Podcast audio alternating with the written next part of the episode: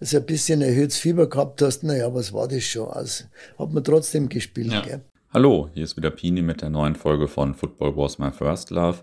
Diesmal spreche ich mit Freddy Heiß über die Einführung der Bundesliga und ein bisschen mehr über 1860 München noch. Denn in den großen Jahren von 1860, in den 1960er Jahren, war Freddy Heiß ja einer der prägenden Spieler und es war auch wirklich beeindruckend, wie fit er geistig und körperlich noch war, als wir uns in München getroffen haben. Also ja, da war ich sehr beeindruckt. Viel Spaß beim Hören.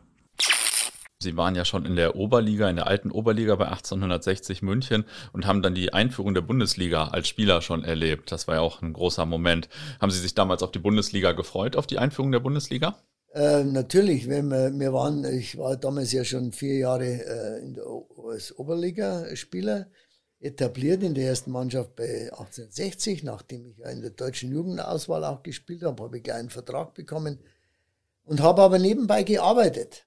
Äh, noch Vollzeit eigentlich bis jeden Tag Nachmittag um eins bis zwei und dann bin ich ins Training gefahren. So.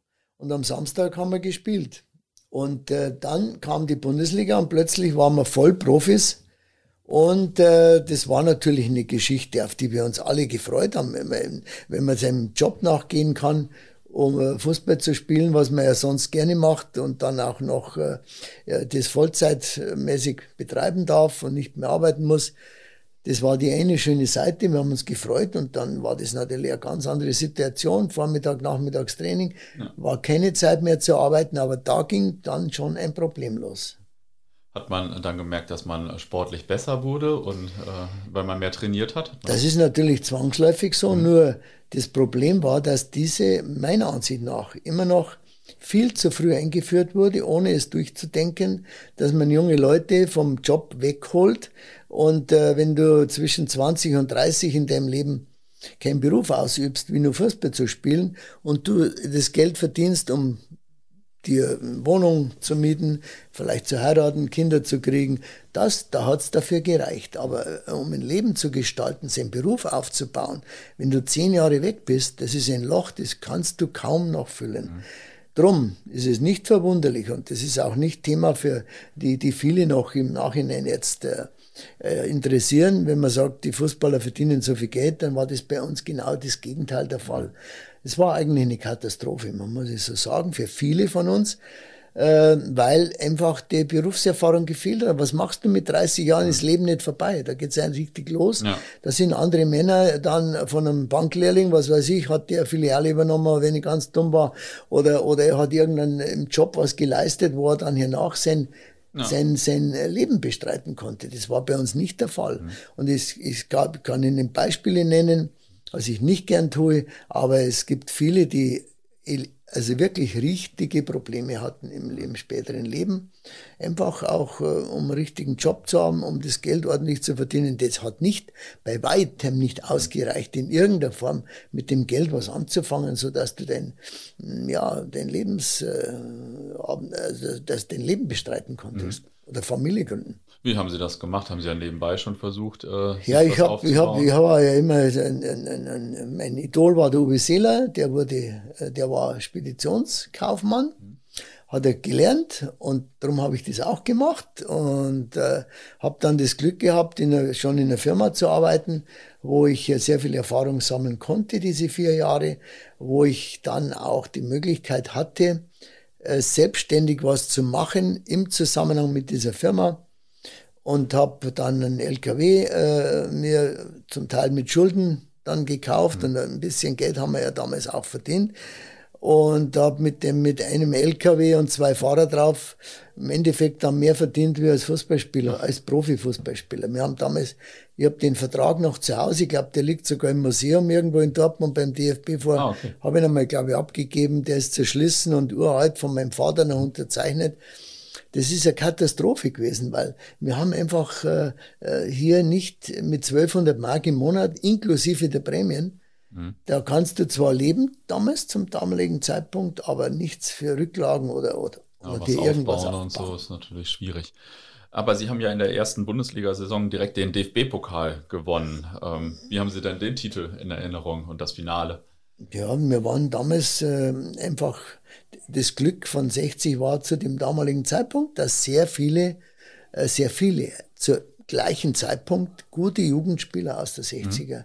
Äh, Reihe gekommen ist, also, also Hansi Reveli oder Hansi Reich, Manni Wagner, äh, Rudi Zeiser, äh, Rudi Steiner und äh, dann kam Brunnemeyer dazu von, von Olching. Also das war halt eine, eine, eine Generation mit acht oder neun Stammspielern, die aus der Jugend kamen. Mhm. Und ähm, das hat natürlich wahnsinnig viel ausgemacht, äh, damit man hier so einen Stamm hat und drumherum dann ein paar Spieler holen konnte, die äh, dazu gepasst haben. Mhm. Und dann kam der Max Merkel dazu in der ersten, im ersten Bundesliga-Jahr und hat da draus richtige Mannschaft geformt und äh, wir waren alle hungrig und äh, wir wollten natürlich, jeder, der kam, musste sich etablieren, weil wir was erreichen wollten mit mhm. diesem Club. Das waren am Schluss 15 Spieler, mehr waren wir ja nicht, inklusive Torwart, mhm. die äh, also bezahlte Spieler waren dann musste damals in der Oberliga-Zeiten, kann ich mich schon erinnern, naja, wenn du so ein kleine, so ein bisschen erhöhtes Fieber gehabt hast, naja, was war das schon? Also, hat man trotzdem gespielt, ja. gell? Also, die Zeiten waren jetzt, heute sind es anders, heute haben es, glaube ich, 28 oder 30, heute muss jeder doppelt besetzt sein. Wie auch immer, das war halt damals so, ja. Und, ähm, die Bundesliga äh, hat im ersten Jahr, haben wir am Anfang ein bisschen Probleme noch gehabt, aber dann lief es immer besser und dann plötzlich waren wir dann im Pokal so weit und haben dann noch die Pokalsiegerungen 1964 am Ende des Bundesliga-Jahres, das war natürlich ein Erfolg, der uns noch mehr zusammengeschweißt hat, der, der uns stolz gemacht hat und wir wollten halt noch mehr erreichen. Mhm. Und das war eine wirklich schöne Zeit. Mhm. Und das Finale, wo fand das damals statt? Das war, das ja war in Stuttgart Berlin. damals noch, mhm. nicht in Berlin. Damals war es in Stuttgart, kann mich erinnern, waren 35 Grad. Nach zehn Minuten wurde der Rudi Steiner vom Platz gestellt. Äh, ähm, Entschuldigung, nicht vom Platz, um Gottes Willen. Nein, er war verletzt ah, okay. und hat, hat Zerrung bekommen. Wir haben nach zehn Minuten mit zehn Mann gespielt. Und haben Eintracht Frankfurt aber keine Chance gelassen. Wir haben 2-0 gewonnen, trotz ja, mit 10 Mann. Stark. Wir waren damals wirklich spielerisch, es war eine toll abgestimmte Mannschaft.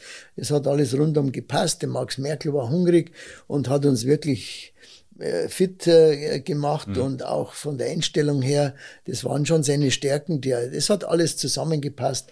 Gute Fußballer und äh, dann den Radi im Tor da hinten drin. Mhm. Und dann vorne Brunnenmeier, ein Spieler, die wir mit denen wir jahrelang zusammengespielt, die zusammengespielt haben. Mhm. Heute ist so, naja gut, äh, die spielen äh, in der Vorrunde spielen sie miteinander und in der Gegenrunde vielleicht sogar in, ab Weihnachten dann gegeneinander. Mhm. Das geht halt alles sehr schnell, das gab es damals ja nicht. Ja, und stimmt. das wollten wir auch gar nicht. Die wollten niemals aus München weg oder mhm. so. Also war das praktisch bis äh, bei 60 mit mein Fußballende war 60 mhm. geplant. Mhm, okay.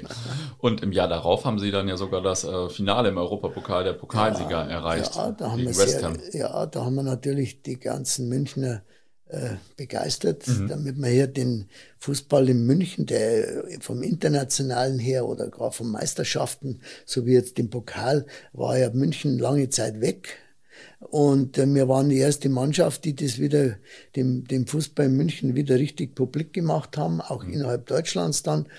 Die Begeisterung damals war riesig, muss ich wirklich sagen. Ja, die, die Stadt hat ganz Anteil genommen. Und äh, ja, bei strömenden Regen, wenn die, wenn die dann da hier äh, Spaliers bis zum Flughafen ausgestanden sind, das war schon ein Erlebnis, mhm. unfassbar.